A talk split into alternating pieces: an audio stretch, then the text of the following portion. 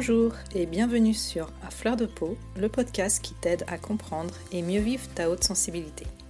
Je suis Pascaline Michon, photographe hypersensible, et à travers ce podcast, je te partage les outils et les clés qui m'ont aidé à mieux me connaître pour enfin accepter ma singularité et la considérer plutôt comme une force que comme une faiblesse. Ce podcast est une source d'inspiration qui t'offre un nouvel éclairage sur ta façon de fonctionner afin que tu apprivoises ta haute sensibilité pour vivre une vie plus apaisée et épanouissante. Alors je t'invite à t'installer bien confortablement, on est entre nous et je te souhaite une très bonne écoute. Bonjour, me voilà de retour pour un nouvel épisode, j'espère que tu vas bien. Et je ne sais pas si tu as remarqué, mais il n'y a pas eu d'épisode jeudi dernier. Si tu m'écoutes régulièrement, tu sais sans doute que je traverse une phase de passage à vide depuis le mois de janvier, et à vrai dire, euh, j'en suis pas encore euh, vraiment sortie. Je me bats toujours pour essayer de retrouver mon énergie et je vais pas te mentir, euh, ce n'est pas facile à accepter même si j'essaie de pas trop culpabiliser.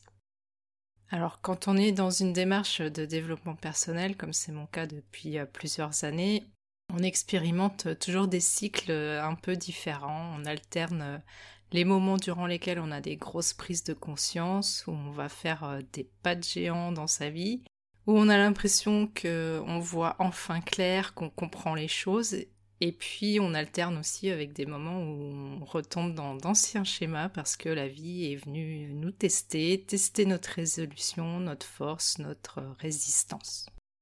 Et dans ces cas-là, paf, on se retrouve encore à traverser le désert, à remettre tout en question, à devoir de nouveau regarder dans les tréfonds de son âme pour nettoyer de nouvelles couches de blessures qui refont surface. Alors je te l'accorde, c'est un peu relou et c'est épuisant, mais en fait c'est nécessaire euh, pour pouvoir atteindre le palier suivant. En fait, la progression, comme je te l'ai souvent dit, elle se fait pas de manière linéaire, mais plutôt euh, en forme d'escalier. On monte euh, des marches au fur et à mesure, et puis parfois on stagne, et parfois aussi euh, on a tendance à, avoir l'impression qu'on revient en arrière. Et puis c'est un petit peu comme dans les jeux vidéo, tu as toujours un big boss à la fin du niveau à combattre pour pouvoir enfin atteindre le niveau suivant. Et je pense que j'en suis là en ce moment, je traverse euh, une nouvelle phase de chaos avant une transformation majeure et c'est loin d'être confortable parce qu'encore une fois dans ces cas-là, on a tendance à être dans la résistance, à avoir peur de l'inconnu et à vouloir s'accrocher à ce qui nous rassure. En ce moment, je me pose euh, beaucoup de questions sur moi, sur la façon dont j'ai vraiment envie de mener ma vie. Et il faut dire aussi que j'approche à grands pas de la cinquantaine, qui est aussi un nouveau euh, palier, j'ai envie de dire. Je vais avoir 49 ans au mois de juin. Et je pense que tout ça, ça me travaille, même si euh, je suis beaucoup plus sereine qu'au passage de mes 40 ans. Tous ces changements qui s'opèrent dans ma vie depuis quelque temps s'amalgament en un joyeux bordel émotionnel et je peine un petit peu à faire le tri dans tout ça. Bon, heureusement, je suis beaucoup mieux outillée maintenant qu'il y a quelques années et je commence à bien connaître mon fonctionnement, mais quand même, ça a tendance franchement à me bousculer et c'est vraiment pas toujours confortable. Je commence tout juste à lâcher prise sur tout ça en ce moment, à accepter que les choses ne se déroulent pas exactement comme je le voudrais. Et bien sûr, quand je suis comme ça, je passe par des grosses phases d'introspection.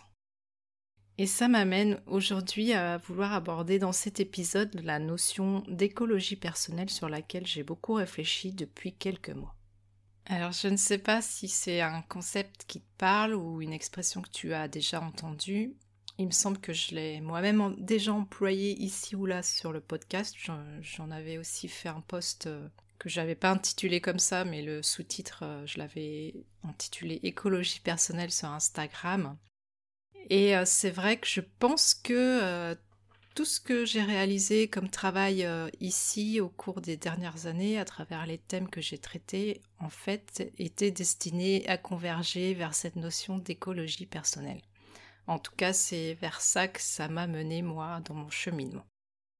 Bon, je t'apprends rien en te disant qu'en tant que personne hautement sensible, on ne fonctionne pas comme la plupart des gens et qu'on a une façon d'appréhender le monde bien particulière. Évidemment, on a aussi tous, euh, en tant que grande famille d'hypersensibles, euh, un fonctionnement différent parce qu'on est tous des personnes différentes. Et c'est justement en partant de ce postulat du fait qu'on a une façon d'être au monde qui euh, est singulière que je m'interroge depuis un moment sur la manière dont on peut tirer parti de notre grande sensibilité pour euh, construire une vie sur mesure et épanouissante. Et d'ailleurs, euh, c'était un petit peu ma mission à travers le podcast de t'amener à tendre vers ça justement, vers cet objectif. Mon propos, c'est euh, s'appuyer sur euh, cette sensibilité pour sortir du système qui ne me convient pas et en imaginer un nouveau qui partirait de qui je suis pour aller vers où je veux. Sans justement me couper du monde et rejeter tout en bloc, mais euh, en trouvant des solutions pour que je puisse m'épanouir moi avec ma singularité à l'intérieur de ce monde. Et à chaque fois, ce terme d'écologie personnelle que j'avais entendu ou lu quelque part, euh, je ne sais plus trop où, me revenait en tête. C'est un petit peu comme s'il était gravé au fer rouge dans mon cerveau. Alors, euh, c'est pas un terme que j'ai inventé, même si je dois avouer que ça m'aurait bien fait plaisir. Mais le concept d'écologie personnelle apparemment est assez récent. C'est vrai qu'on en entend un petit peu parler, mais pas tant que ça. Et c'est en commençant à faire des recherches euh, un petit peu plus approfondies sur le sujet pour cet épisode que je suis tombée sur le site d'Anaïs Gauthier et qui m'a paru euh, le plus sensé en ce qui concerne ce terme d'écologie personnelle parce que j'ai aussi euh, fait d'autres recherches qui ne m'ont pas forcément beaucoup convaincue. Et apparemment, c'est Anaïs Gauthier justement qui serait à l'origine de ce terme d'écologie personnelle. Et je dois dire qu'en parcourant plusieurs de ces articles, je me suis aperçue qu'elle résumait avec cette notion toutes les réflexions qui m'étaient venues intuitivement sur la manière que j'avais d'être au monde et dont j'avais envie de vivre ma vie. Et sans surprise, j'ai découvert qu'elle était elle aussi ultra sensible. Alors depuis tout à l'heure, je te parle d'écologie personnelle, mais peut-être que ça ne t'évoque rien du tout et que tu te demandes bien où je veux aller avec tout ça. Donc pour que tu comprennes un petit peu mieux en quoi consiste ce concept, je voudrais juste te rappeler à présent la définition de l'écologie que j'ai trouvée dans le Larousse. L'écologie, c'est la science qui a pour objet les relations des êtres vivants, animaux, végétaux, micro-organismes, avec leur environnement ainsi qu'avec d'autres êtres vivants. On parle aussi d'écosystèmes qui sont des ensembles formés par un environnement ou biotope et par toutes les espèces qui y vivent, s'y nourrissent et s'y reproduisent.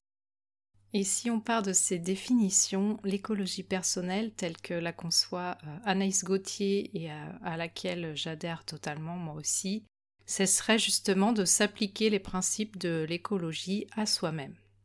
Donc, pour résumer, ça serait prendre soin de ses ressources personnelles, préserver son écosystème, c'est-à-dire prendre soin de sa santé psychique et physique, Éviter les pollutions intérieures comme le stress, les pensées négatives, les croyances limitantes, la malbouffe entre autres.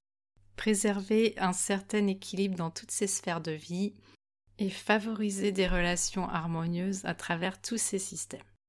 C'est donc un concept qui repose sur l'idée que notre bien-être physique et mental influence directement le rapport que nous avons au monde qui nous entoure. Et quand on entre euh, dans cette dynamique en partant de soi, justement, eh bien tout naturellement, ça nous amène aussi à vouloir euh, prendre soin du vivant autour de nous, à devenir acteur du changement pour créer un monde meilleur et un monde dans lequel on a vraiment envie de vivre. Depuis les débuts du podcast, euh, je te parle de connaissance de soi, de mieux comprendre ton fonctionnement pour bien vivre ta sensibilité, mais en réalité, tout ça n'a de sens que si on en fait quelque chose. Et je crois que notre grande sensibilité nous porte, euh, bien sûr, à nous questionner sur le sens qu'on a envie de donner à, notre vie et sur l'impact qu'on a envie d'avoir sur le monde. D'ailleurs, euh, je discutais hier sur le quai de la gare euh, avec ma fille qui devait rentrer à Nantes, qui est étudiante là-bas. Et on parlait du travail, du rapport que les jeunes ont au travail et c'est vrai que depuis quelque temps, on entend souvent que les jeunes ne veulent plus travailler, qu'ils veulent plus avoir de contraintes, etc. Mais je crois que justement, on est en train de changer de paradigme à ce niveau-là et que les jeunes, la jeune génération, celle de nos enfants, enfin en tout cas les miens qui sont des jeunes adultes, des ados, ils n'ont plus envie d'être complètement esclaves de leur travail, j'ai envie de dire, et ils ont envie aussi de vivre, d'avoir une vie à côté, de pouvoir en profiter. Et je pense, euh, j'adhère totalement à cette vision des choses et je pense que, évidemment, ça va être une des grandes mutations euh, des prochaines années pour les générations à venir, euh, d'avoir un rapport totalement différent au travail pour sortir de la productivité à outrance qui nous mène droit dans le mur. Même actuellement, on peut euh, se rendre compte euh, du nombre croissant de burn-out, de bore-out, euh, des personnes qui sont complètement épuisées, qui sont complètement perdues dans leur travail, pour comprendre qu'il va falloir bien sûr changer les choses. On ne peut pas continuer comme ça, c'est pas possible. Et c'est là qu'à mon sens, la notion d'écologie personnelle prend toute sa place parce que c'est en partant de soi, en partant de ses désirs, de ses besoins, de ce qu'on a vraiment envie, de ce qui est important pour nous, qu'on peut euh, faire changer les choses euh, chacun à son petit niveau. Alors j'ai bien conscience que ça peut faire peur parce que ça demande de déconstruire tout ce qu'on nous a inculqué jusqu'à maintenant pour euh, tracer justement notre propre voie.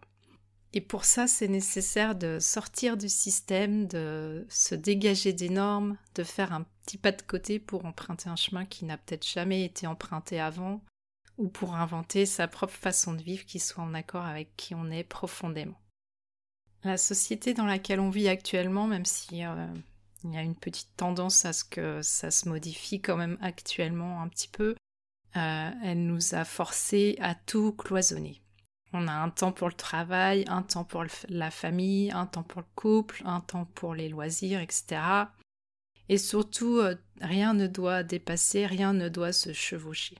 On se suradapte, on fait tout pour paraître une autre personne, c'est-à-dire euh, celle qui convient d'être dans telle sphère de notre vie pour correspondre euh, à ce qu'on attend de nous, alors qu'en fait, on est la même personne, quelle que soit l'heure de la journée ou le jour de la semaine.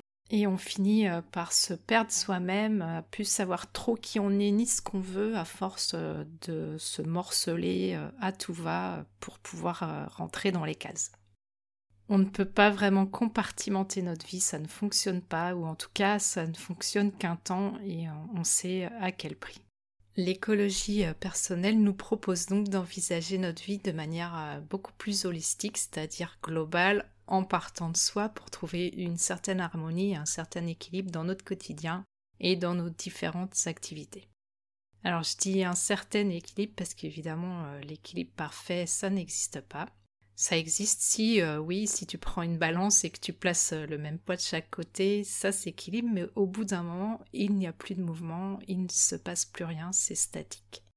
Et quand il n'y a plus de mouvement, en réalité, il n'y a plus de vie. Ce qu'on cherche en fait, c'est plutôt un équilibre comme quand on fait du vélo, c'est-à-dire euh, c'est le fait d'appuyer sur les pédales un coup d'un côté, un coup de l'autre euh, qui fait qu'on tient en selle et qu'on avance. Et la vie en fait c'est ça, c'est des ajustements constants, des petits changements par-ci par-là pour continuer d'avancer la façon qui soit la plus équilibrée et la plus juste pour soi. Et intégrer cette notion d'écologie personnelle, c'est à mon sens ce qui peut nous permettre de retrouver cette harmonie, cet équilibre. Et pour ça, on peut penser sa vie comme étant un écosystème. C'est-à-dire comment j'envisage ma santé, ma vie de famille, ma vie de couple, ma vie pro, ma vie spirituelle, mon alimentation, mes relations.